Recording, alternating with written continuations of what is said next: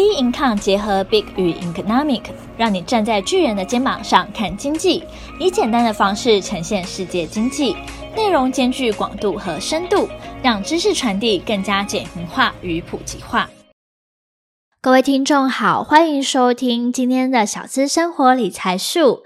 今天呢，要跟大家谈的主题呢是解开赚钱之谜：ETF 还是个股，挑选胜利者。像今天呢、股市呢已经正式突破了万七的关卡。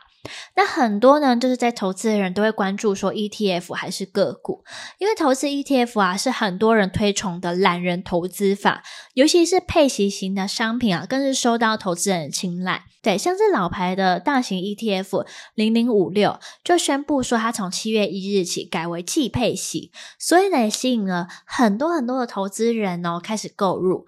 诶，但是啊，聪明的投资人都知道配息之外，能否赚到价差呢，也是一个很大的重点呢。而且甚至啊，近期跟科技主题相关的 ETF 都表现得相当不错哦。所以呢，我们今天呢就来分别解释说，到底 ETF 还是个股，它的投资获利的契机呢在哪里呢？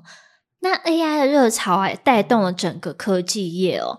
从去年十一月的 ChatGPT 啊，这种 AI 的热潮，再到前阵子黄仁勋啊的一个就是风靡全球的状况，让全世界的人，不管从个人到企业，都出现很大的变化。诶，听说现在很多人哦，很多企业都有提到说，之后啊，有可能真的是 AI 啊，就是取代很多的人力。那台湾呢，其实是一个受惠端，在 AI 的热潮趋势下，有很多相关的供应链，在电脑啊，还有周边设备业的上市指数来看，科技相关的题材啊，一扫之前裁员、库存压力，还有台海关系的阴霾，所以在 AI 题材的带动下呢，今年开始到目前啊，已经涨了四十趴以上了。那台湾的加权指数啊，到目前为止是涨了二十趴。诶，所以相对来说啊，科技股相关的真的比大权指数还来得强。那不只是个股，主题式的 ETF 有连结的也有受惠到哦。那我们这边呢也列出了几档，就是说半导体 ETF 的相关个股。那我们这边也分享到会跟半导体 ETF 相关的 ETF，比如说零零九二七啊、零零八三零啊、零零八九一啊、零零八九二，还有零零九零四以及零零九一一。那其中啊，我们拿一个最久最久的、成立最久的中信关键半导体零零八九一来看，从今年下来已经涨了二十七 percent，其中呢，它的半导体的持股呢，已经占九十五 percent 哦。所以呢，它第一大持股是联发科来看的话，那我们从就是五月二十五号就从辉达财报公布，就带动 AI 的热潮来看的话呢。零零八九一呢，它至今涨了四 percent，但是它第一大持股联发科已经涨了五点二 percent，所以相比之下啦，还是以个股的投资的获利是最佳的。对，但是呢，大家有没有发现一个重点？诶，其实 ETF 最大的好处就是方便一篮子股票，同时可以买一些比较便宜的价格购入。毕竟像刚刚看的联发科，诶，一张非常的贵耶，所以相较而言呢，大家对于 ETF 来说的话，会觉得比较好入手啦。但是呢，在风险来临时候呢，它真的可以分散风险吗？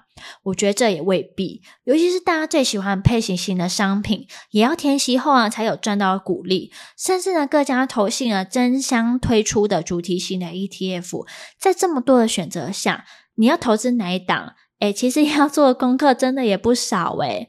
对于个股投资来说的话呢，要搭到趋势，是真的可以比 ETF 赚的还要多很多。因为呢，你不会被分散掉获利的状况，还可以享有在公司投票发言权，还可以享有公司的投票权呐、啊，还有发言权。那潜在的获利呢，又比较不受限制。但是呢，缺点就是在于它的波动啊，也相较比较大。同时呢，要比 ETF 还要关注市场的动向。但是呢，如果可以搭上好的例子，但是如果可以搭上好的题材，像这阵子的 AI 的话呢，价差的空间呢，是真的可以赚得来更多的哦。所以今天跟大家聊的内容呢，整体的重点呢，就是说台股啊是 AI 最大的一个受惠者。那如果仔细研究的话，会发现说啊，供应链有九成哦，都是在台湾。那 AI 的趋势啊，也不是昙花一现，但是一个长期趋势的一个发展。也不是一个月涨完了，反应完毕就没了。那台股呢冲破万六，目前也破了万七。那 AI 题材当中啊，也从全职股转为中小型股，想要投资获利，动作就要快。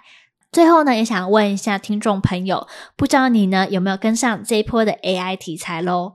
那我们今天的节目呢就到这边结束。喜欢我们欢迎订阅，有任何问题、任何想法的话呢，欢迎到我们 Instagram 啊，或是脸书的粉专跟我们多做交流喽。那我们今天的小资生活理财术就到这边结束，那我们下期节目见喽，拜拜。